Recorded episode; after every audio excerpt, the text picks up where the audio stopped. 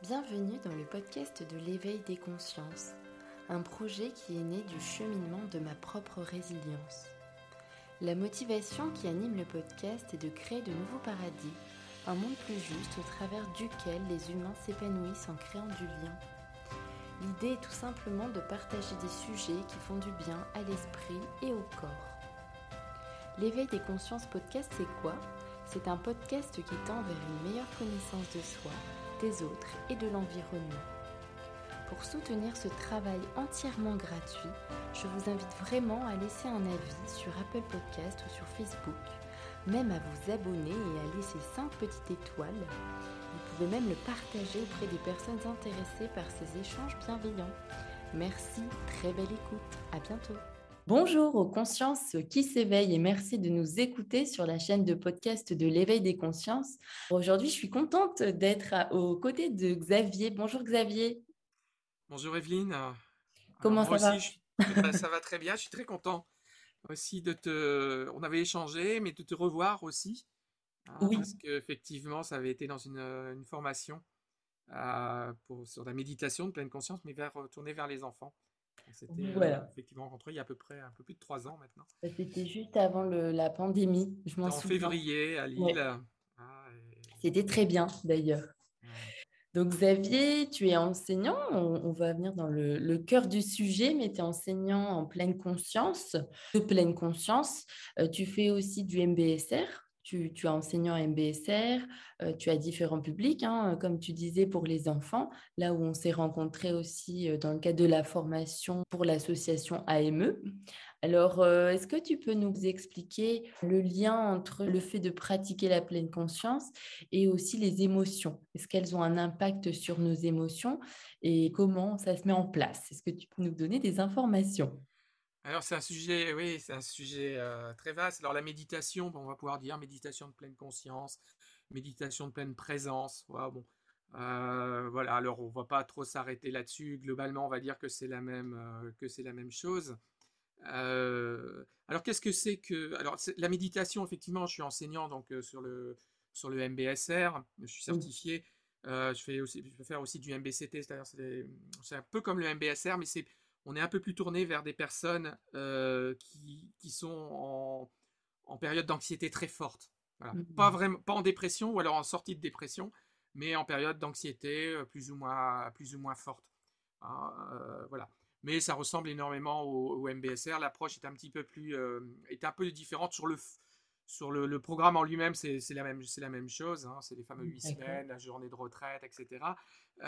mais c'est le positionnement il y a le positionnement du, euh, de, de, l'instructeur, de l'enseignant, qui est un positionnement beaucoup plus, euh, certainement encore beaucoup plus ouvert, beaucoup plus bienveillant, certainement avec beaucoup plus de, à la fois d'ouverture, mais des fois aussi de, de guidage, parce que euh, voilà, quand on est fort anxieux, ben, on a tendance des fois à ruminer énormément, et la présence du, la présence de l'enseignant est, très souvent d'une grande aide. Hein. Mmh. Donc on pourrait dire c'est voilà je dirais pas une main de fer dans un gant de velours, mais c'est un petit peu plus. Euh, c'est. Euh, c'est une euh, donc la, méditation de pleine conscience. donc c'est d'abord c'est la, c'est laïque. J'aime plus trop utiliser le terme laïque parce que ça, ça, devient un petit peu galvaudé. J'ai mmh plutôt tendance à parler maintenant de non confessionnel. D'accord. Voilà, c'est non, c'est non confessionnel. et ça s'adresse à tout, ça s'adresse à tout le monde. On peut commencer à partir des enfants à peu près à partir de l'âge de 5 ans. Mmh. Euh, Alors pourquoi pas avant? Pas avant parce qu'avant, ils n'ont pas encore conscience de leur corps. Mmh. Hein, et euh, justement, pour faire le lien aussi avec les, avec les, avec les émotions, mmh euh, il faut avoir. On apprend d'abord, c'est dans les premières. dans les premiers temps de la méditation, on apprend à venir se reconnecter à son corps. Parce qu'on oublie un petit peu le corps. Hein. Bien sûr, on est, on est à un siècle, un millénaire où euh, on passe tous sous la douche, euh, la vase de dents, etc., etc. Mais le corps en même temps doit suivre. On ne fait pas mmh. attention à son corps. Le corps suit. Et on est souvent très étonné, tiens, quand j'ai mal quelque part, euh, tiens, ça va pas. voilà, on en veut un peu à ce corps quand il, a du mal à suivre. Et puis par moment, bah, il nous signale que ça va pas et on n'y fait pas attention.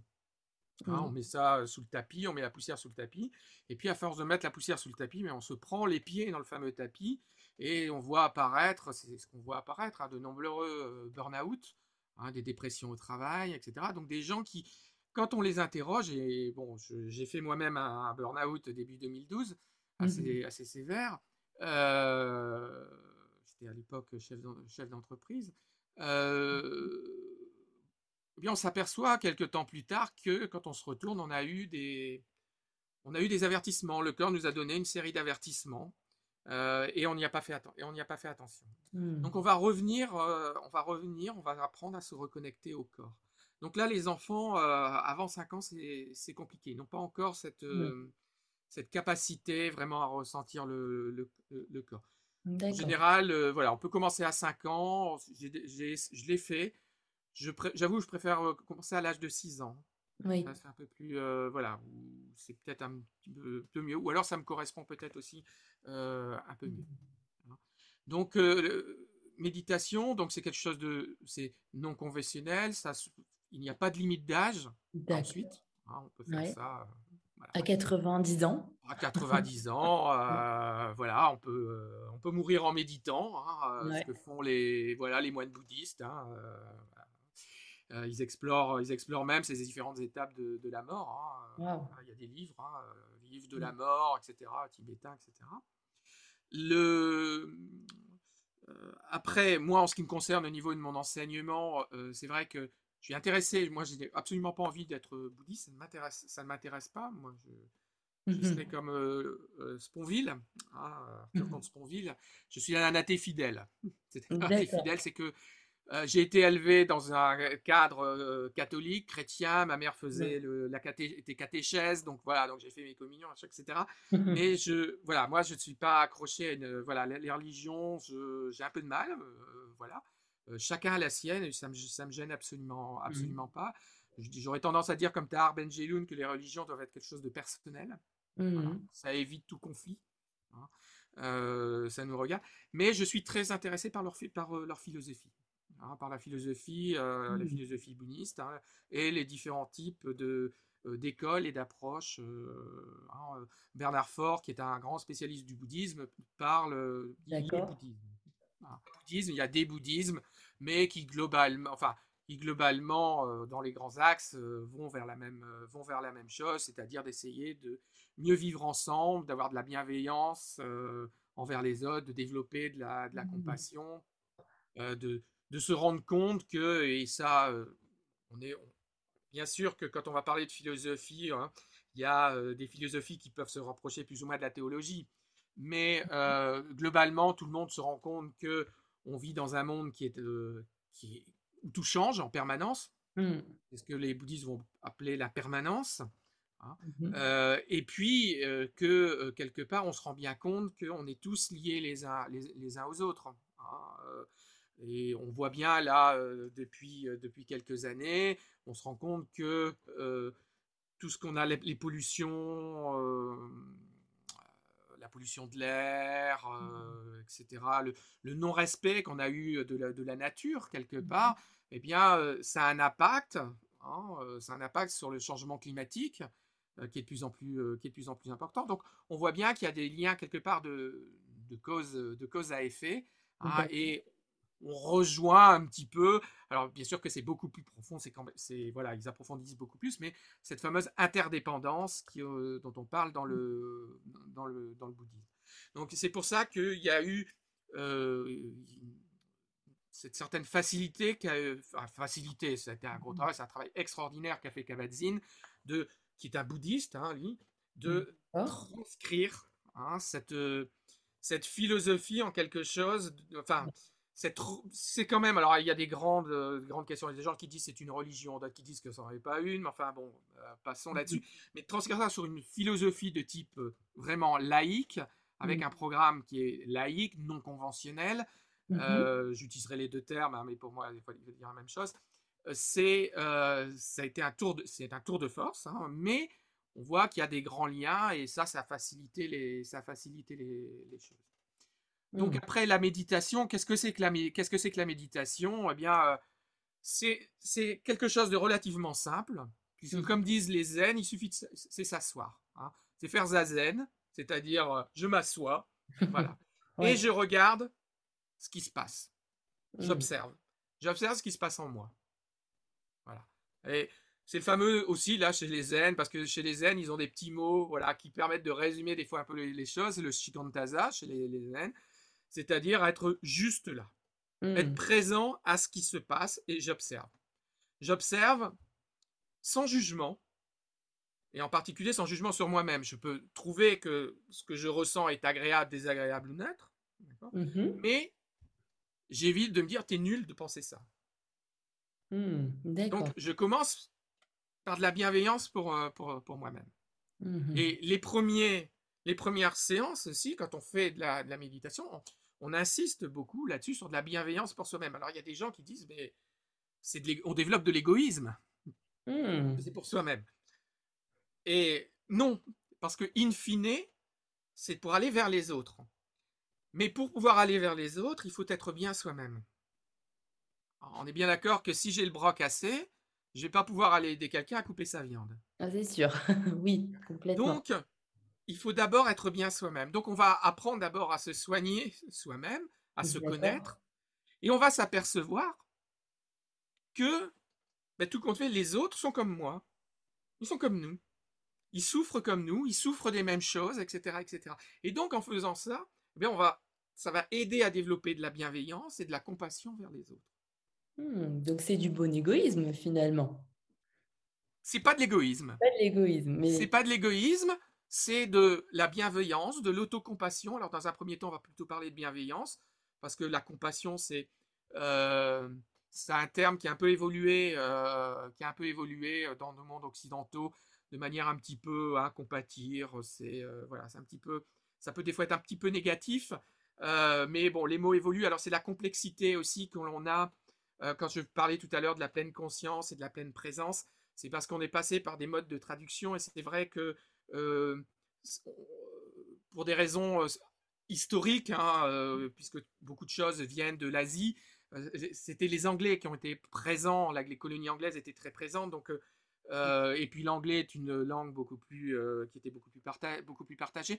Et donc on a commencé par faire des traductions des, des, des, langages locaux, du tibétain, etc., en mmh anglais. Et puis de l'anglais, on est venu, euh, on est venu sur le, éventuellement sur le français. Ou alors c'était du pali, hein, le pali et le sanskrit, qui étaient les premières langues, hein, qui étaient les langues de, du, du, Bouddha dit historique, hein, Gautama, Siddhartha Gautama. Euh, qui, est, qui, est, qui de l'Inde, hein, puisque le berceau en fait du bouddhisme c'est l'Inde, même si euh, y a, le bouddhisme est, en marge maintenant, est devenu en marge de, en Inde, euh, même si renaît tout doucement, il est de plus en plus important là-bas. mais donc c'était du pali et du, voilà pour revenir excuse-moi du pali et du sanskrit et même chose bah, le pali le sanskrit il a fallu le traduire en anglais etc etc et donc, on arrive toujours un peu petit à petit à mmh. des approximations. Et puis, même nous-mêmes, dans notre langue, eh bien, les choses ont, évoluent aussi. Euh, si tu prends euh, du temps de, du temps d'Adam Smith, donc euh, au, moment un peu, donc quand il a écrit sur la richesse des nations, etc. il a beaucoup analysé un petit peu d'abord avant la, voilà, les relations sur les hommes. Et, et mais Rousseau, c'est la même chose. Hein. Pitié et compassion, c'était deux mêmes termes. Mmh, ok. Ça mmh. voulait dire c'était deux synonymes. Et pitié, et, de, petit à petit, a pris euh, un autre chemin qui est un petit peu plus. Euh, voilà, tu me fais pitié. Hein, c'est un peu. Euh, négatif. Enfin, en tout cas, je voilà. Voilà, c'est négatif, c'est même agressif. Hein, donc, ça a un peu changé de, ça a un peu changé de terme. Et voilà. Et donc là, donc nous, on va parler tout doucement après de compassion. Voilà, on aurait, voilà, et pitié, on n'en parle plus, on, ne peut pas en parler comme ça. Mais c'est te dire, voilà, c'est un peu la difficulté qu'il y a sous les, qui a aussi euh, au niveau de, de, un peu, quand on veut approfondir un peu sur la méditation de pleine conscience, sur les échanges, c'est euh, voilà, c'est sur les termes, le vocabulaire, hein, donc euh, de, de, bienveillance, euh, parler de compassion en entreprise, ça va être beaucoup plus compliqué, même si ça commence à rentrer. Hein, Mais j'ai une question justement sur ces notions. La conscience, est-ce que c'est l'esprit? Oh là, alors là, si tu, euh, si tu vas, si tu vas, c'est très, c'est très compliqué parce que là, on va tomber sur, très vite tomber sur le domaine des neurosciences, où on va être dans quelque chose de très, un petit peu, enfin, mystique, religieux, ou avec, même chose, hein, quand on, parlait, on parle de spiritualité, hein, il y a différents types de spiritualité. Il y a la spiritualité qui était juridique, hein, qui a été abandonnée aux alentours du XVIe siècle. Sur sa, voilà. Euh, et puis il y a la spiritualité très reliée à la, religion, puis une spiritualité un peu plus différente. Tu vois et de ce fait-là, même chose, quand Arthur Sconceville dit spirit, c'est l'âme, par les dames, mmh. l'esprit, il dit j'interdis, euh, je, me dis athée, hein, Sconceville dit, je me dis euh, à tes fidèles, et, mais j'ai le droit d'avoir une âme, d'avoir un esprit. Je fais de l'esprit, dit. Faire de l'esprit, c'est rigoler, c'est avoir de l'esprit, mais ça peut être aussi faire du mauvais esprit. Hmm. L'esprit, c'est aussi l'esprit. Quand euh, on sent certains vieux, alcools, on parle d'esprit au niveau de l'arôme, etc., etc. Donc, on, arrive vite sur des choses qui sont un petit peu, un petit peu compliquées. J'ai un ami qui est un neurologue, euh, qui, est un, enfin, neurologue français, euh, voilà, il a créé euh, au niveau de sa, de sa région, euh, voilà, dans un hôpital qui est très très en pointe sur les tout ce qui est méditation de pleine conscience. L'institut, enfin ils ont été à deux, mais un, institut justement sur les neurosciences, etc. Et lors d'un échange il n'y a pas très longtemps, il disait, bah, j'ai jamais vu la conscience quoi dans le cerveau. Hmm. On ne sait pas quoi. C'est quelque chose de très compliqué. pas matérialisé en fait. C'est extrêmement compliqué. On, euh, je sais qu'il y a eu cinq grandes expériences qui ont été menées, qui ont été retenues au niveau mondial, euh, justement pour essayer de voir comment fonctionnait le cerveau. Donc derrière, l'intérêt c'est de savoir d'où naît cette conscience, comment elle naît cette euh, conscience, comment elle arrive qu'est-ce que c'est que cette petite voix qu'on a, puisqu'on arrive à échanger avec nous-mêmes, hein, euh, voilà, ah on rumine aussi, hein, on se parle à soi-même. Voilà. Est-ce que c'est cette capacité qu'a l'homme à s'observer? D'ailleurs, dans la méditation de pleine conscience, il y a certains moments, on, on s'observe, on s'observe, on observe, on s'observe nous-mêmes. Donc il y a cette, cette capacité-là, euh, d'où ça vient. Il y a cinq grandes expériences, dont une, une, française qui a été retenue de Stanislas de Hahn, on peut faire un petit cocorico parce qu'il est français et en même temps, il est né à mmh. Roubaix. Euh, voilà. voilà. Et donc, il est, il est, il est président d'une euh, voilà, d'une grosse, d'une grosse structure euh, au sud de, Paris. Ils ont, des, ils ont eu très longtemps les plus gros IRM du monde. Donc, pour le permettre de. Voilà, ils ont été juste dépassés par les Japonais il y a, il y a, il y a un ou deux ans. Euh, ce qui permet d'aller sonder le, cerveau, de voir un peu comment le cerveau fonctionne euh, en direct, mmh. hein, puisque c'est des IRMF hein, fonctionnels, donc ils voient en direct fonctionner le, le, cerveau. Et euh, bah, donc il doit avoir donc toutes les expériences ont été ont été définies, retenues ces cinq expériences et dispatchées dans plein de laboratoires dans le monde pour, pour que des labos de manière indépendante testent, regardent, mmh. etc. Donc après sur ce type de ce type de recherche, il faut attendre plusieurs années après pour les remonter, les analyses, euh, etc. Mais ces équipes qui ont été, euh, qui sont menées, euh, ce sont des équipes pluridisciplinaires, c'est-à-dire qu'on va retrouver des, mmh. des, biologistes, mais on va trouver aussi des philosophes. D'accord. Les philosophes sont intégrés parce que il faut réussir à, à, exprimer hein, de, de, manière de manière intelligente et compréhensible ce qu'ils observent mmh. euh, et, aussi les hypothèses qu'ils prennent, etc., etc. Et donc, eh bien, les philosophes, justement, c'est c'est euh, la, philosophie là-bas, c'est d'abord se poser les questions, hein, mais c'est mmh aussi tenter d'y répondre ou d'accompagner les différentes réponses qu'il peut, qui peut y avoir. Donc, tu vois, c'est très compliqué de répondre à ta, à ta, à ta question. Ça peut, voilà, je suis pas forcément le plus euh, et certainement euh, le mieux à même d'y répondre. Je peux apporter, voilà, de, une série de, comme j'ai fait là, des, choses un peu générales sur lesquelles on peut aller après mhm. s'interroger. Il y a des gens qui disent, euh, voilà, la conscience, bah, je la sens à gauche, je la fais à droite, là, elle est au-dessus. Il y en a qui disent, mais non, c'est complètement, c'est complètement mécanique, etc. Cet ami lui dit, bah, moi, je ne l'ai pas vu, dans... j'ai jamais vu dans le cerveau. Quoi. Bon, mais peut-être qu'on ne descendait pas assez profondément, peut-être qu'on ne le connaissait pas. Oh, c'est si tu as envie, quand on va parler des neurosciences, et quand je, parce que naturellement, euh, quand on va, on va, on est amené, puisque nous sommes dans un, nous sommes des, occidentaux et qu'on a besoin de, euh, on a besoin, en particulier en France, d'avoir des, euh, des validations scientifiques. Ouais, des preuves scientifiques. Voilà. Donc très souvent, on va parler effectivement des, on va parler de tout ce qui est neurosciences. Je dis, voilà, maintenant je dis, je vais vous parler au conditionnel. Même D'accord. si j'oublie de vous parler au conditionnel, Oui, oui. Ouais, entendez ça au conditionnel parce que ce qui est vrai aujourd'hui ne sera plus vrai demain. Alors, il y a un moment, on, est- on a parlé du fameux cerveau triunique, hein, c'est-à-dire euh, voilà, avec une, ah, la partie euh, reptilienne, ensuite mammalienne, et puis à partir de la partie supérieure qui se serait construite progressivement, etc. Il s'avère que euh, c'est pas vrai du tout. Alors, il reste des traînées de comètes là-dessus parce qu'il y a encore des médecins, même des médecins qui en parlent, mais c'est mais c'est mais, mais, mais plus vrai. Euh, les expériences qui font voilà pour revenir sur les émotions, euh, on s'aperçoit que les émotions euh, elles font appel, euh, ça fait appel à, à plein plein de zones du, du cerveau hein, et pas forcément que ces fameuses zones éventuellement pour ces pour des émotions dites primaires. la, partie, la partie complètement centrale du, Hmm. cerveau. Donc, c'est euh, non, non, c'est vraiment c'est quelque chose de, qui est très évolutif et il faut faire euh, voilà, il faut bien sûr que pour avancer, eh bien, il faut bien définir des choses, mais euh, dans le domaine scientifique, c'est ça qui est c'est le côté intéressant du domaine scientifique, c'est que euh, ils acceptent toujours que ça soit remis en cause. Ils se battront hein, par rapport à leur idée, ils ont raison, mais a un moment, euh, ah bah oui, tiens, bah, c'est comme ça, bon bah ok, ok. Ils sont, voilà, cette, cette capacité-là, ça c'est le côté, ça c'est le côté intéressant. Donc on est, on n'est plus dans le domaine de la croyance, d'accord? Et, quels sont, euh, pour en revenir justement à cette première question, euh, les effets, en tout cas de la méditation, euh, sur nos émotions? Donc, je pense à ça parce que c'est vrai qu'on a, on a beaucoup d'émotions, on ressent beaucoup de choses dans une journée. Et c'est vrai que des fois, on a le sentiment d'être coupé de nos émotions face à des situations qui ne sont pas forcément agréables.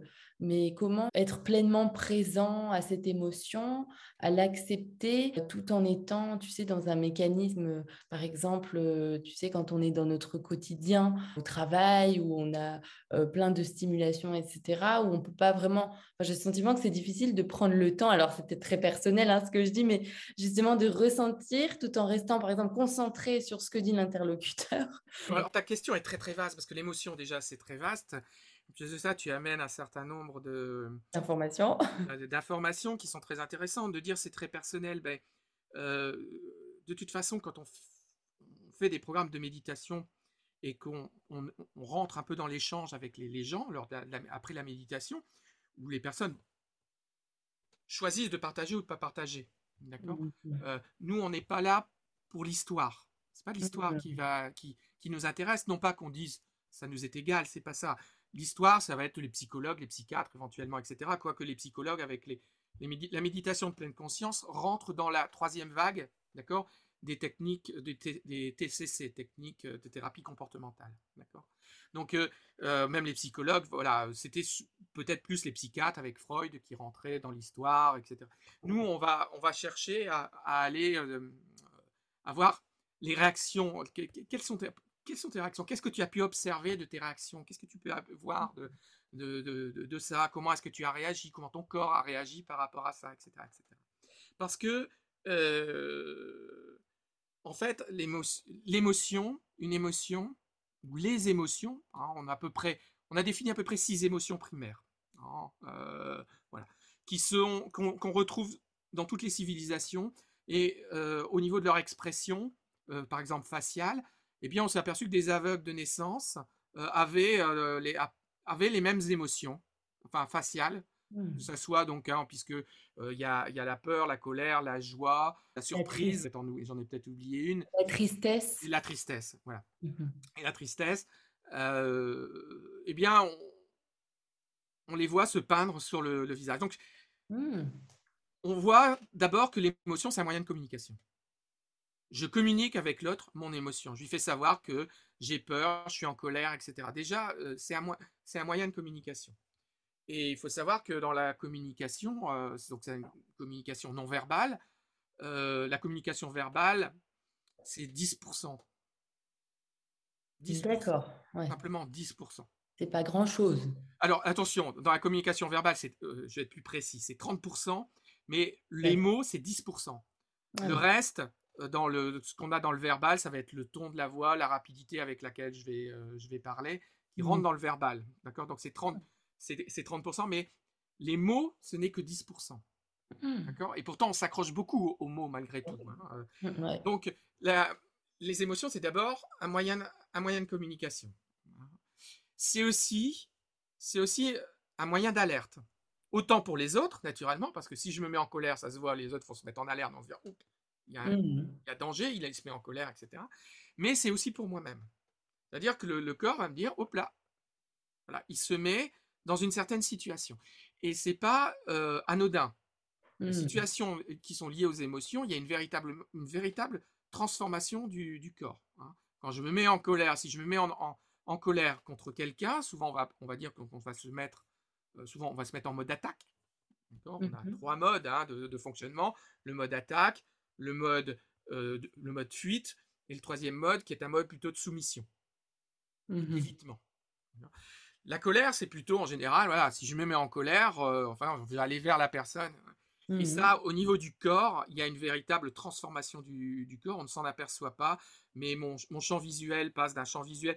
Je parle du champ visuel attentif analyse, d'analyse. Hein. C'est-à-dire que, naturellement, si je fais ça, je vois bien mes doigts. Mais en général, il peut se passer plein de choses sur le côté. Je vais pas Mon cerveau ne va pas l'analyser. On analyse à peu près sur 30%, sur, sur 30%. Quand on se met en colère, ça se réduit, on, est, on part sur 10%. Donc on est, on est vraiment focus, mmh concentré sur la personne qui est l'objet ou sur l'objet de notre, de notre colère. Et comme on est sur une phase de, en, général de, de mode attaque, bah on, on, va ressentir, alors c'est des fois plus vrai chez les hommes, hein, parce que voilà, bon, il y a aussi euh, on a été élevé un peu comme ça. Hein, euh, mmh. un, homme, ça doit, voilà, ça se met en avant, c'est, ça, doit, mmh. cacher ses, ça doit cacher ses ah émotions. voilà, l'homme doit être rationnel, la femme est émotionnelle, l'homme est rationnel, etc. Euh, on a souvent le torse qui va se un peu se développer, quoi, puisque bah, naturellement, on va se mettre en mode attaque. Et les bras, chez l'être humain, c'est quelque chose d'assez, euh, important. Mmh. on va se mettre aussi à, à émettre énormément de globules blancs. D'accord. Pourquoi? Parce que si je, me, si je me bats, je risque d'être blessé. Si je suis blessé, eh bien, il va bien falloir qu'à un moment, je, euh, eh bien, je vais, mon corps va être attaqué par euh, les, des éléments extérieurs. Je vais émettre aussi beaucoup de, de, de, plaques, de, de plaquettes. D'accord? Parce que les plaquettes, justement, quand il y a un saignement, elles permettent justement d'arrêter les saignements. Je vais avoir aussi mes vaisseaux sanguins, mes petits vaisseaux sanguins, là, qui sont, qui vont rentrer légèrement elles vont se rentrer dans le, dans le corps naturellement, puisque si je suis blessé, je vais, je vais, je vais saigner moins. Mmh. Je vais me mettre en général à, travailler sur mes sucres courts.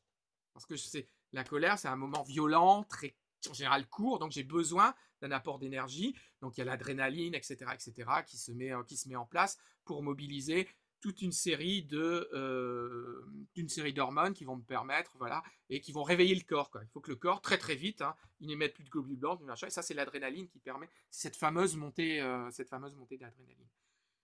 Et donc euh, sur justement ces, émotions ben, on va apprendre hein, quand je disais à se reconnecter à notre corps je vais apprendre à voir la colère qui monte en moi. Et ne plus être en mode réactif c'est-à-dire je sens et je suis en réaction tout, de suite vis-à-vis de la, personne. Finalement, on l'alimente on est en réaction. En réaction de ce fait-là, oui, on alimente. Et puis, la personne qui est devant nous, eh bien, elle-même, soit elle aura, elle aura laissé trois choix, soit d'être dans un mode de combat, d'attaque, soit un mode de fuite, d'accord, soit un mode de soumission. Et si elle est en mode attaque, naturellement, hein, et puis on voit, on voit très bien, hein, souvent chez les hommes, hein, ça monte, ça monte, ça monte, etc. etc. Ça, euh, donc effectivement, tu as tout à fait raison, on peut l'auto-alimenter et on voit bien le côté négatif que c'est, parce que souvent quand on s'est mis en colère contre quelque chose, contre quelqu'un, après on sent un moment de un petit peu de passage à vide, de, parce que ça, ça fait appel, hein, naturellement, on a, euh, on a fait appeler à toute une série d'énergie en nous. Euh, on a fait appel à des sucres, des sucres courts, etc. Mmh. On s'est mis, voilà. Et donc, euh, bah, tout ça, après aussi, le corps, euh, puisque de, nos jours, en fait, tout ça, on l'a hérité de. On est des enfants de survivants.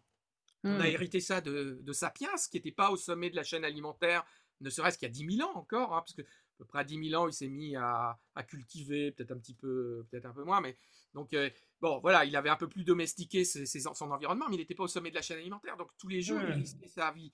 Donc euh, ces émotions-là, cette capacité à passer en mode attaque, mode fuite ou mode soumission en fonction de ce qu'il avait euh, devant lui, eh bien, ça a permis d'être là. Hein. si Sapiens, systématiquement, il avait attaqué face les mammouths, ça serait peut-être fait écraser. Et non, il a. Voilà, donc on, on, serait plus, on, serait plus là. Donc il n'y a pas de. Il y, a des gens qui se disent, bah, en particulier chez les hommes, voilà, c'est plutôt, moi, je, je, ne recule jamais. Donc je me mmh mets quelque part forcément en mode, en, en, mode attaque. Bien non. Non, heureusement qu'on on a ces trois modes-là et, et, c'est souvent plus constructif, d'accord, mmh de, de trouver autre chose. Alors ça peut, ça peut ne pas être forcément dans ces trois modes. On peut, ça, on peut se trouver ce qu'on va appeler une troisième voie. C'est-à-dire se dire ah ok, écoute, je vois bien que tu te, je vois bien que tu t'es mis en colère, je, je, vois ça. Je te propose de te voir plus tard. Ou tu vois, ça me, je sens la colère qui monte en moi. ce que tu dis là, ça, voilà, ça me fait mal. Je sens la colère qui, qui monte en moi. Donc, euh, écoute, ce que je te propose, parce que là, je suis mmh. occupé, j'ai telle chose, j'ai l'esprit occupé, je suis pas. Je te propose qu'on en reparle tout à l'heure tranquillement. Euh, mmh. euh, même si la personne vous a peut-être un peu agressé, hein, elle est rentrée dans, le bureau en, criant, bah, je te propose qu'on se, se voit un petit peu plus tard. Et ça sera certainement beaucoup plus euh, constructif. Oui. On ne va pas perdre toute notre énergie à se... Ah, on, voit monter la, on voit monter la chose. Donc, les émotions, elles font partie de nous-mêmes. Ça, c'est une chose qu'il faut bien comprendre. C'est qu'on ne mmh. peut pas se passer d'émotions. Les gens qui disent « je ne suis que rationnel », je ne connais pas la peur. Là, il y avait une députée à qui on disait bah, Vous avez pris de gros risques en vous présentant dans cette circonscription-là. Euh, est-ce que ça vous fait pas peur, là, le deuxième tour, parce que c'est pas facile là pour vous? Elle dit Non, je n'ai pas peur, je ne prends que des décisions rationnelles. ouais. C'est complètement faux. Toutes nos décisions sont teintées d'émotions. Toutes. D'accord. Toutes. Mmh. Même si je dis, tiens, je vais te dire deux fois deux, pourquoi je dit deux fois deux? Parce que pourquoi je n'aurais pas dit trois fois quatre ou trois fois? Parce que j'ai peut-être trouvé que deux fois deux c'était joli. Mmh. C'est joli, ça fait appel à une émotion, un truc que je trouve joli. Ouais. Donc on est toujours, on est, euh, les émotions sont toujours là. Et mmh. euh, sur le, le cerveau, penserait qu'il y, a, trois grandes fonctions, mais qui ne sont pas, elles sont, c'est des fonctions du cerveau. Il y a une fonction effectivement rationnelle, logique, d'accord? Mmh euh, Il y a une fonction émotionnelle, et euh, on a une autre, une autre fonction euh, qui est liée à notre capacité à imiter, à imiter l'autre. Mmh. Hein? C'est la mimésie. C'est les neurones miroirs exactement, c'est les neurones miroirs et ces neurones miroirs nous servent à la fois euh, à reconnaître l'autre. Très très très très vite, un bébé va reconnaître un être humain, qu'il soit grand, petit, gros, euh, les cheveux crépus, longs, courts, euh, qu'il soit de qui soit de couleur noire ou enfin peu importe, il va la peau bise, blanche, enfin il va savoir D'accord il va, ça, il va, et on voit ces neurones miroirs, et à Saclay, hein, d'ailleurs, euh, euh, comment euh, il s'appelle Stanislas Dehaene, à Saclay, ils ont vu ça. Ils peuvent mettre des enfants, parce qu'on sait maintenant que ça n'a pas d'impact, donc on peut mettre des, des, bébés, hein, des, nourrissons dans, dans un IRM. et on voit ça, on voit que ça s'allume. Alors c'est relativement récent, ça date de 94, c'est l'université de Parme, c'est des Italiens qui ont vu ça. Mais on sait que ces fameux neurones miroirs, participe donc à la fois à notre reconnaissance, je te reconnais en tant qu'être humain, mais aussi dans l'apprentissage. Mmh. Elles sont primordiales dans l'apprentissage. L'apprentissage, que ce soit un apprentissage, euh, tu, as, tu, as des, voilà, moi on a eu des enfants, tu as tu n'as jamais appris, et les gens qui vont nous écouter, qui ont des enfants, qui ont vu des enfants, on n'a jamais appris à un enfant à marcher. Personne. Personne. Au mieux, on va lui donner deux doigts, une main pour l'accompagner. L'accompagner, voilà. Pour l'accompagner. Mais c'est l'enfant de lui-même qui essaie de se lever. qui tombe, qui, qui etc., qui capitalise sur son expérience. Et là, c'est une chose aussi qui est importante dans la méditation de pleine conscience, c'est-à-dire qu'on on va toujours parler d'expérience. Il n'y a jamais d'erreur, mmh. pas de faute. Ce n'est que de l'expérience. Donc, tu vois, avec et ça, dans ce monde occidental dans lequel on, vit, mmh. c'est très important. Et c'est pour ça aussi qu'on parle de bienveillance. Sois bienveillant avec toi-même. Mmh et si on si on est capable de marcher aujourd'hui et de courir aujourd'hui, c'est parce qu'on est tombé un nombre incalculable de fois. On, s'est fait mal. On s'est fait mal, on a pleuré, on s'en souvient plus, mais on a, on recommencé. Et pourquoi le bébé il fait ça? Parce qu'il fait de la mimésie. Et la mimésie est commandée par les neurones miroirs. Il a envie, il reconnaît ses pères, il a envie de faire la même chose. Des fois, ça peut même aller un peu plus loin. On s'est aperçu que même, et c'est pour ça que ça fait aussi du bien aux gens, on dit, ben, souvent pour les personnes âgées ou les personnes qui sont un peu en, anxiété forte, dépressive, etc., d'avoir un animal. Eh bien, le fait d'avoir un animal, mmh comme un chien, un chat, etc., souvent des animaux qui ont une capacité à, à, te renvoyer quelque chose un petit peu, mmh eh bien, on s'aperçoit que les neurones, le neurone miroir s'allument et qu'un certain nombre, après, bon, on va émettre un certain nombre d'hormones, etc., de bien-être. Euh, bon. Mais euh, on voit donc cette, importance. Donc on, aurait ces trois fonctions-là du, cerveau qui sont complètement dispatchées. Voilà, euh, c'est des fonctions qui ne sont pas localisées, hein, d'accord? C'est des fonctions du, c'est des fonctions du cerveau. Et donc on n'a pas, on n'a rien de, comment dire, de, de purement euh, rationnel. Hein, mmh. Je crois que c'était Cédric Villani qui avait justement euh, qui, pour sa médaille Field, il avait abandonné euh, ce qui, c'était un théorème de mémoire. Il travaillait sur un théorème, donc c'est-à-dire c'est quelque chose euh, qu'on peut, qu'on n'a jamais constaté, on n'a jamais constaté d'erreur. On sait que c'est vrai, mais on n'a jamais réussi à le démontrer. Et donc il, voilà, donc il n'avait pas. Et puis il avait décidé de laisser tomber un petit peu. Et puis quelques semaines plus tard, voilà, il a eu des, il a eu des idées, des hypothèses qui sont venues, et puis il s'est dit tiens, je vais plutôt choisir celle-là que l'autre. Pourquoi plutôt celle-là que l'autre? Alors, il s'est avéré que c'était celle-là qui était la bonne, mais pourquoi celle-là? Parce qu'il la préférait.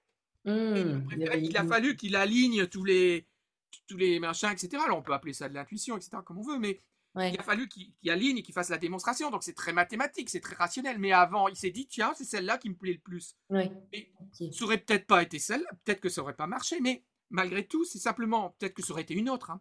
Mais simplement, c'est pour montrer que même à ce niveau-là, des mathématiques, à ce, on a du relationnel qui rentre, euh, du, de l'émotionnel qui entre en compte. L'émotionnel, on, voilà, on ne peut pas, on ne peut pas faire sans. Et c'est John Kabat-Zinn qui dit une chose très intéressante. Il dit les émotions, c'est comme les vagues. ok. On va pas chercher à la contrer. On peut chercher à les contrer. Tous les gens qui ont fait des burn-out, hein, euh, ils cherchent à contrer. Euh, tu disais tout à l'heure, ne pas essayer de ressentir l'émotion, donc je, la mets sur le côté, mais c'est de la mettre en facial, mais derrière, ça impacte. oui, mais de, ce fait-là, notre euh, société, dans la mesure où c'est très actif, on est toujours très occupé quand même, faut dire ce qui est. Comment faire lors de réunions, ou enfin, j'avais entendu une histoire justement d'une, personne qui expliquait que son patron euh, lui parlait mal et donc euh, elle expliquait qu'à chaque fois elle se braquait, elle essayait de retenir ses larmes, de se contenir. Et donc euh, c'était très difficile pour elle de savoir gérer cette situation. Comment faire dans, dans ces cas de situation? Je vais y revenir, je vais essayer d'y revenir, mais j'aurais tendance à dire qu'il n'y a pas de bonne solution il n'y a pas de bonne solution, mais je vais revenir avec une réponse, avec de multiples réponses, euh, de multiples solutions, parce qu'il n'y a pas de bonne solution, et peut-être même, euh, dedans, il faut peut-être encore redécliner. Mais quand je disais, tu vois, c'est une, l'émotion, c'est une vague, on ne peut pas la bloquer. On peut essayer de les bloquer à un certain moment, mais ceux qui ont fait les burn-out savent très bien ce que ça donne après. Hein. Mmh. Quand le barrage cède, ça part et ça emmène tout. Euh, donc, les, on peut plus se lever, il n'y a plus rien, on essaie de se rattraper à plein de choses. Moi, voilà, c'est très aussi dans le mental. me disait tout, se passe dans la tête, c'est dur, c'est pas grave. Voilà. à ce jour-là, le mental, il n'y a, plus rien. Quoi. On n'arrive plus à s'accrocher à quoi que ce soit. Mmh. Et, et donc, si c'est une vague, il bah, faut apprendre à la surfer. Ah ouais. C'est-à-dire, on vit avec et on va apprendre à la surfer, c'est-à-dire à faire la plus belle chose possible qu'on peut faire avec elle. Mmh. Et donc, c'est pour ça qu'on revient toujours à, à, apprendre à reconnaître son corps, parce que plus, plus je vais être capable de détecter l'émotion qui arrive le plus tôt possible dans mon corps, Ah oui. plus j'aurai de temps, envie, pour pouvoir apprendre à danser avec elle. Hmm. Quand tu regardes les surfeurs, les grands surfeurs, là, c'est sur les 10, 15 premiers mondiaux ou 20 premiers mondiaux, globalement, les techniques, ils possèdent tous des techniques absolument extraordinaires. Quoi. Ce qui va faire la différence ce jour-là sur un spot, sur un spot donné, alors c'est certes, des fois on se sent mieux physiquement un jour qu'un autre, etc. Mais c'est celui qui va le mieux lire le spot. C'est-à-dire d'être capable de dire, quand je vois il y a un peu de vent qui se met là-bas, et quand il y a un peu de, je vois il y a un peu de blanc là-bas sur la mer qui se forme à tel endroit, etc. Je sais que la vague, elle va commencer à cet endroit-là, et ça va être une belle vague. Et donc de cette là, ils ont le temps d'aller se placer sur la vague. Quand on est bien placé sur la vague, ben, voilà, c'est comme au tennis, si on est bien placé sur une balle, eh ben, on va pouvoir la taper très fort, bien la renvoyer, etc. Et donc c'est là où ils vont. Donc mieux on lit les choses, ça- mieux on va pouvoir les anticiper, les voir arriver longtemps en avance. Et donc se dire, ouais, là, je vais, oui, je sens que je vais me mettre en colère. Avant que vraiment ça soit, on sent qu'on va se lever, et là on se dit, oh là, non, tu te lèves pas, tu restes, euh, tu, tu restes assis. Donc, c'est pour ça que sur la, les- la méditation, on, apprend donc à, ce qu'on appelle le scan corporel, entre autres, mais il y a aussi les mouvements en conscience. On va apprendre à se reconnecter à son corps, à Hmm. revoir ce corps, hein, et à accepter ce qu'il est, et à accepter aussi, eh bien, que nous ne sommes pas parfaits. Nous sommes des êtres imparfaits. Nous sommes des êtres, nous sommes fragiles, nous avons de la fragilité. Hmm. Et c'est cette personne, eh bien, eh bien oui, des fois on tombe sur des, des- des gens euh, qui, euh, eh bien, ils vont, de manière plus ou moins consciente, des fois c'est inconscient, vont blesser, une- en blesser une autre. Donc, Mhm. Cette fameuse personne dont tu parlais là, qui est en réunion, etc., etc., et qui a du mal, à, qui a du mal à, vi- à- à vivre ça. Bien, c'est de, de regarder, on apprend à se dire d'abord que l'émotion, elle, elle peut provenir aussi de pensée, d'accord? Hmm. C'est parce que je me sens, je me sens attaqué, je me sens, etc. Donc, on apprend à prendre du, du recul par rapport à ça, D'accord. d'accord? Et on observer. On observe ça, et on prend un peu de recul en se disant que ce n'est qu'une pensée. Une pensée, ça n'a rien de réel. hein. C'est une Mm. interprétation, c'est une croyance. Je peut-être qu'elle se dit aussi, je- la personne, elle m'en veut, elle m'en machin, puis à chaque fois ça va être Mhm. sur moi, et pourquoi elle m'humilie, et quel est le regard des autres. Ça, ça peut être aussi toute une série de croyances. Mais Ouais. attention, là, et là, je vais, je vais faire un, je vais prendre un autre, un autre exemple et je vais revenir à ce qu'on dit. C'est Christophe André qui dit, euh, voilà, quand on, quand je marche, j'ai mal au pied parce que j'ai un caillou dans ma chaussure. Mhm. Ouais. Dans un premier temps, je peux observer ça, dire tiens, qu'est-ce que ça fait? Ah, Ça m'agace, c'est un petit peu douloureux, etc., etc. Tiens, bon. Après, on n'est pas, faut pas être maso non plus. À un moment, bah, on s'assoit, On on retire la chaussure, on retire le caillou, on se masse le pied, hein, pour- voilà, il y a pas de- voilà. Et puis, euh, voilà, on essaie de ressentir, éventuellement être connecté à ça, hein, ce- voilà aussi. Et puis on repart. Et donc là, pour revenir à cette personne-là, c'est peut-être aussi à un moment, bah, il faut retirer le caillou. Hmm. Et retirer le caillou, soit à un moment, il y a- il y a des gens qui vont exploser en réunion, qui vont se mettre à pleurer ou agresser carrément la personne. Et on sait que quand c'est comme ça, bah, tous les gens vont regarder et dire euh, pourquoi d'un seul coup elle se met en colère? Tout, tout le monde fait ce qu'il dit, il dit ça tous les il dit ça toutes les, toutes les semaines en réunion. C'est pas Ouais. pire que d'habitude. Euh, et puis moi je ressens, puis il me dit la même chose, moi je ressens pas ça, etc., Ouais. etc. Ça Et, ça, là à ce moment-là, elle va rentrer dans un mode réactif. Là actuellement, elle est dans un mode plutôt soumission. Se D'accord. ouais. soumet, elle accepte ce qui est dit, elle en souffre. Elle accepte. Et justement, peut-être à un moment de dire waouh, là, ça commence vraiment à me faire mal, quoi. Ça me fait mal et, et je trouve que c'est quelque peu injuste. Mais voilà, et, tu vois, et là, elle commence à prendre du recul par rapport à ça. Elle continue à prendre du recul. Et ça ne l'empêche pas à ce moment-là d'aller voir après son chef en lui disant voilà, est-ce que je peux te voir? D'accord. Mhm. est-ce que je peux te voir? Parce que voilà, ça fait plusieurs réunions que tu dis ça, ça, ça, et euh, bah, déjà ça me fait mal parce que c'est devant les, bon, c'est devant les autres, etc. Trouve que peut-être on pourrait, si tu as vraiment des choses à me dire, tu pourrais peut-être me les dire en face à, en, plutôt face à face, quoi. Mhm. euh, voilà, ça me met, ça me met mal, ça me met en colère, je suis pas bien, je suis, etc., etc. Voilà. Ça permet de, de faire ça. Alors après, on peut tomber aussi sur des personnalités euh, très particulières. hein. Il y a des gens qui, euh, euh, voilà, qui, qui, qui, qui- qui aime, entre guillemets, un peu, un peu jouer à ça. Et bah, après, Mmh. c'est de trouver aussi, c'est de se dire, eh bien, plutôt que d'attendre de péter un plomb en Mmh. direct, ou alors je pète pas un plomb, mais un jour j'arriverai pas à aller bosser, je serai en Ouais. larmes à la maison, j'arriverai pas à aller bosser, je voudrais pas y aller, etc. Mmh Et là, je vais me mettre en arrêt maladie et je me vois pas retourner au boulot. Eh bien, c'est de se dire, bah, ok, je pense pas que je vais pouvoir lui dire euh, ce que je pourrais dire à un autre chef parce que c'est un gars qui est trop bizarre, c'est, je le sens Ouais. pas, je, euh, voilà. Bon, après, des fois, faire attention à ses propres croyances. hein. Des fois, on a des gens qui, voilà, ils font pas. Mais vraiment, si on sent pas ça, ben, c'est de se dire, ben, j'ai du travail actuellement, et c'est plus facile de trouver du, tra- de- de- du travail quand on en a que quand on n'en a pas. Parce Ouais. que, euh, voilà, je suis au chômage, pourquoi vous êtes au chômage Ah, Vous entendiez pas avec votre patron. Ah, ah. Bon, après, tu peux toujours trouver une... Mais c'est toujours compliqué. Tandis que là, voilà, c'est de se dire, et je peux faire le deuil de ce qui se passe. Mmh.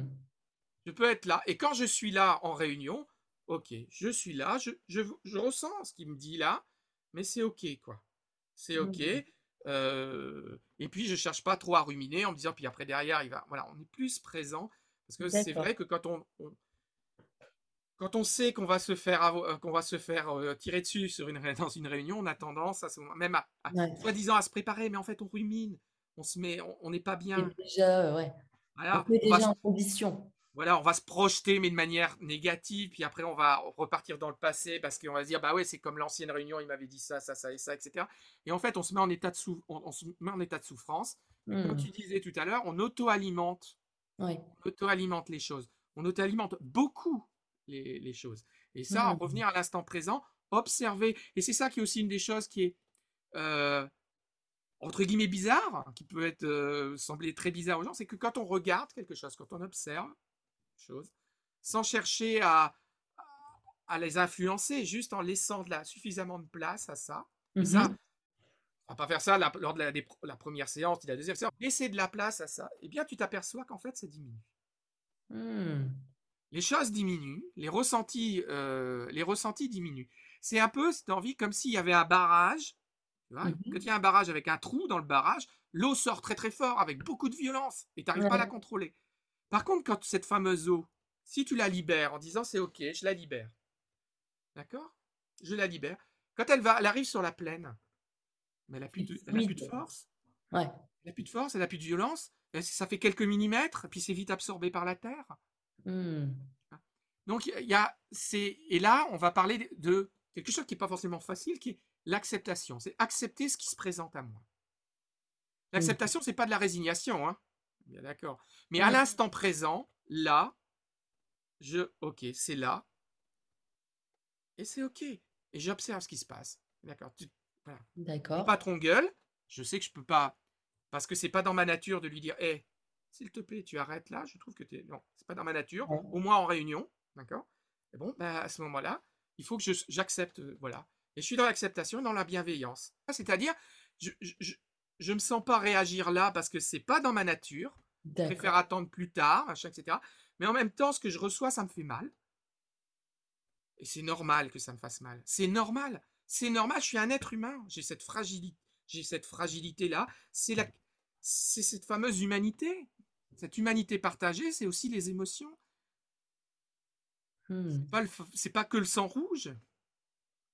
C'est cette, euh, voilà, c'est ces émotions qu'on peut partager tous, tous, ensemble. C'est ces émotions qu'on a quand tu as tous les gens qui d'un seul coup, il y a un but qui est mis, ils vont tous crier d'un seul coup, comme si c'était à l'unisson.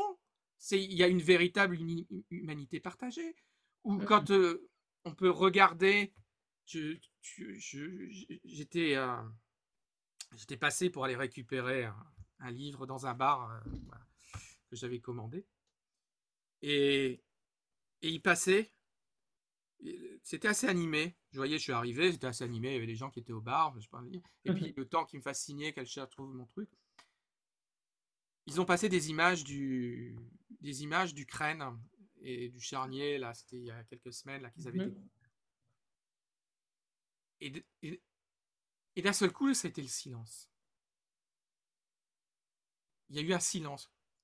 Pourtant, de gens qui. bon, on est dans le nord, hein, les gens sont Ouais, assis les gens- au bar, ça part. ça- Il y a eu un silence. Et les visages exprimaient tous. euh, une forme de désarroi, de, tu sais, d'incompréhension, de, surprise, bon, qui était plus ou moins forte mais il y avait à ce moment-là une humanité partagée. Mmh, partagée, tous plus ou moins la même, plus ou moins la même émotion de manière avec des degrés différents, ok, bon, euh, des sensibilités on, dira différentes, mais on, on partageait, euh, on partageait ça. Mmh. Et donc, c'est de se dire, bah oui, c'est normal, je suis pas bien là, je le sens pas bien, mais j'observe ça, c'est ok. Je vois ça. Et je, et je réagirai plus tard. Je ferai le truc plus tard. C'est pas la peine de le faire là parce que je me ferai plus mal encore. Mmh. C'est pas de la résignation. Sur l'instant, j'apprends à danser. Ah oui. Je danse avec mon, avec mon émotion. Ah, et c'est euh, voilà, euh, on parlait, on avait parlé une fois. Hein, c'est le parler de du flamenco on voit les couples qui par mmh. moments s'opposent, l'homme et la femme ont l'air de s'opposer, mais bon, on sent qu'ils c'est la même, c'est presque un même corps, mais ils s'opposent là, ils s'opposent. Et puis d'un seul coup, voilà, on les revoit sur, voilà, ils se réenlacent, ils sont ensemble. Il y en a un qui prend le lead un moment, et puis après c'est l'autre, mais c'est tout le temps dans une grande fluidité, dans une symbiose extraordinaire. Et c'est ça, c'est pour ça que je dis, euh, parce que des fois on va parler de gérer ses émotions. J'aime pas le mot gérer parce que ça fait partie, euh, voilà, maîtriser. Non, on ne peut pas. Euh, c'est pas ça. On va apprendre à danser avec parce qu'on va vivre avec. On mmh va vivre avec. On va donc apprendre à aller surfer. C'était Kabadine donc hein, qui disait ça. Je trouve que c'est une très belle image aussi. Hein. Donc euh, moi, voilà. Maintenant, moi, je, dis danser avec ses, danser avec ses émotions. On danse avec.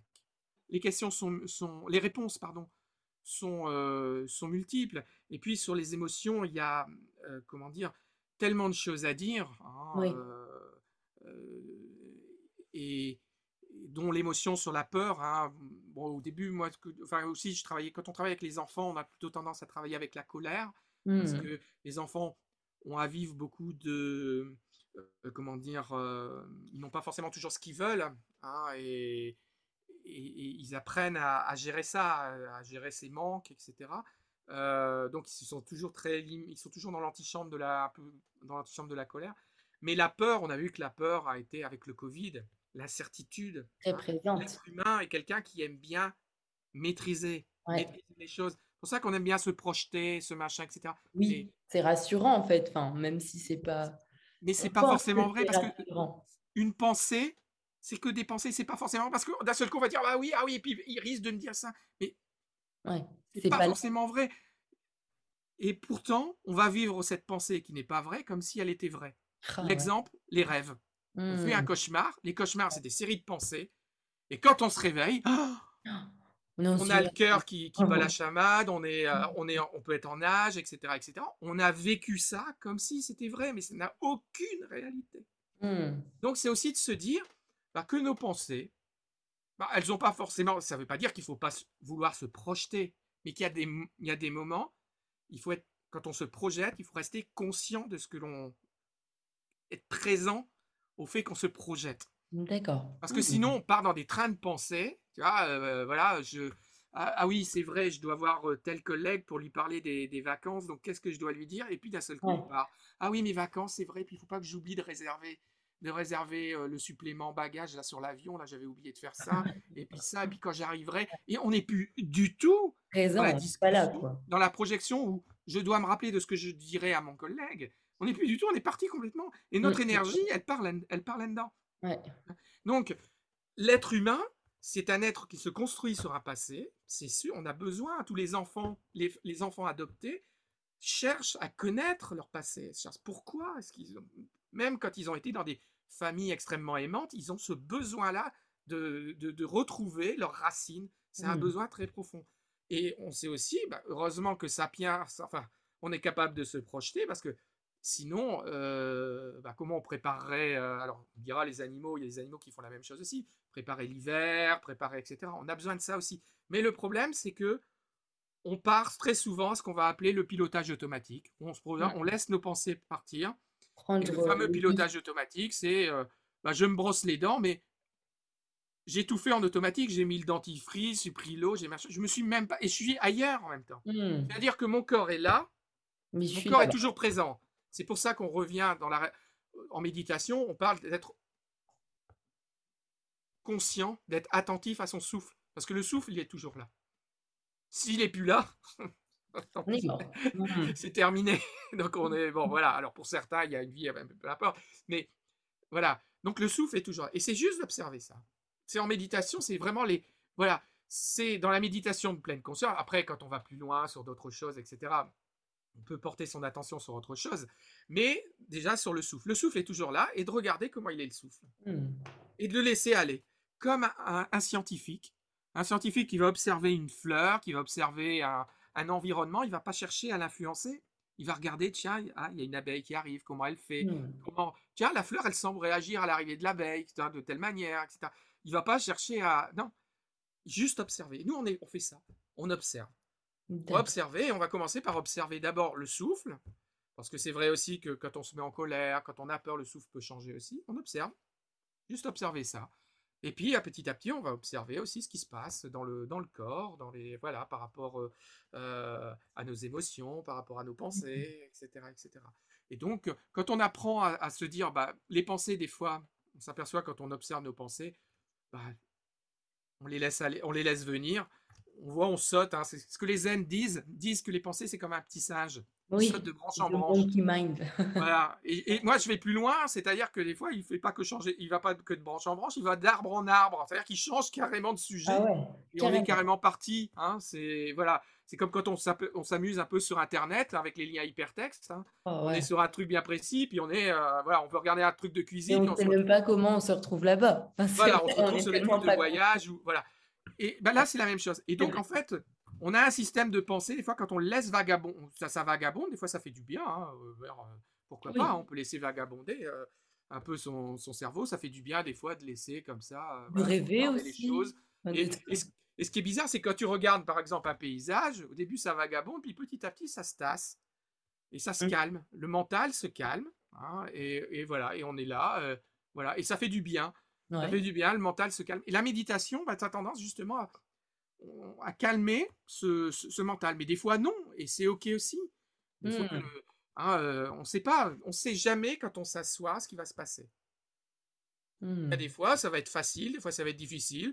Il y a des fois, etc., etc. Alors, naturellement, plus on pratique, plus on va aller vers effectivement cette capacité d'avoir un, un mental plus calme, plus apaisé, etc., avec la pratique, hein, avec le MBSR, etc., par exemple. Mais euh, ce qu'on faisait avec les, les enfants, hein, ça les apprend Mm. à s'apais- à s'apaiser, à, à voir les choses de manière plus, plus calme, plus apaisée. Mmh.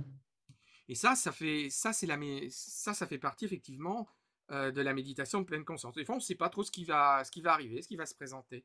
C'est ça. Et le fait de dire que mes pensées, elles, euh, elles vont des fois dans un sens et dans un autre, ça peut faire un peu peur, mais en même temps, c'est de se dire, ça me donne une grande liberté. Ça me Mmh. donne une très très grande liberté de me dire que, bah, comme mes pensées, elles, elles vont, elles vagabondent, euh, bah, ce ne sont que des pensées.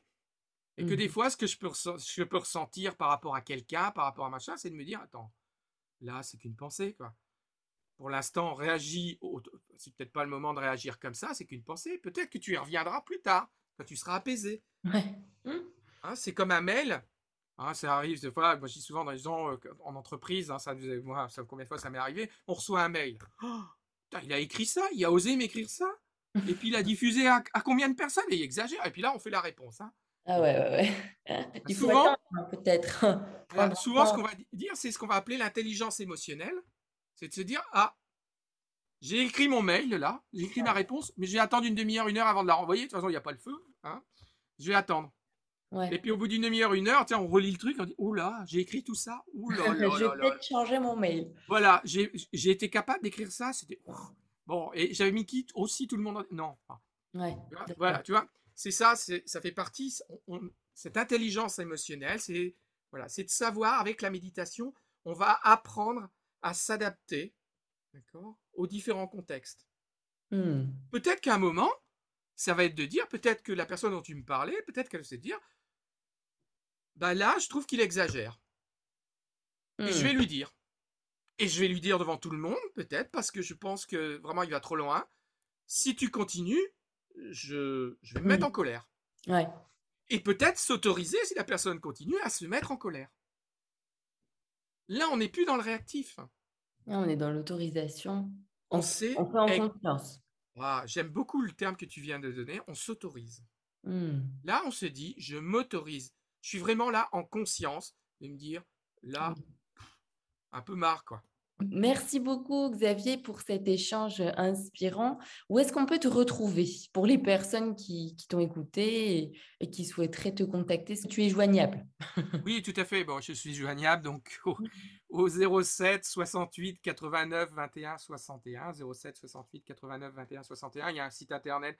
Bon voilà, moi j'ai un peu de mal avec le. J'adore le numérique, mais j'ai un peu de mal avec tout ce qui est site internet, Facebook, etc. Mais euh, voilà, vous pouvez déjà me joindre euh, là. Euh, et moi, bah, j'interviens sur la métropole lilloise, l'agglomération du Douaisis et le Valenciennois, puisque voilà, moi je suis un petit peu mmh au centre de ce, de ce triangle. si, les personnes ont des, si les personnes ont des questions, des interrogations sur la, sur la méditation, est-ce que ça peut être fait, fait pour eux, etc., c'est avec grand plaisir que je euh, que je les, je les accueillerai et que j'échangerai euh, euh, avec elles. Voilà. Et qu'ils n'hésitent pas d'envoyer un SMS, hein, c'est très bien aussi. Ils n'ont pas besoin de, rentrer dans des bonjours, des au revoir. voilà. Eh bien, merci encore et puis pour cet agréable moment. Encore un grand merci à toi. Merci pour ce partage. Hein. c'est toujours aussi intéressant pour, voilà, pour moi de, pouvoir échanger parce que ça, mmh. même si je parle beaucoup, ça m'aide aussi à construire, à voir les choses, à me mmh. dire par moment, tiens, on va peut-être aller voir plutôt ça et, moi-même travailler, euh, mmh. travailler là-dessus. Voilà. merci beaucoup, Evelyne. Grand merci. Et merci aux consciences qui s'éveillent de nous avoir écoutés. N'hésitez pas à partager euh, ce podcast et même à commenter. On serait ravis avec Xavier euh, de lire vos commentaires. À bientôt. Au revoir. Si vous avez aimé ce podcast, n'hésitez pas à mettre 5 étoiles sur Apple Podcast ou votre plateforme d'écoute préférée. Abonnez-vous sur le compte Instagram L'éveil des consciences podcast pour suivre les prochains invités et surtout abonnez-vous afin de suivre toutes les actualités. Merci et à bientôt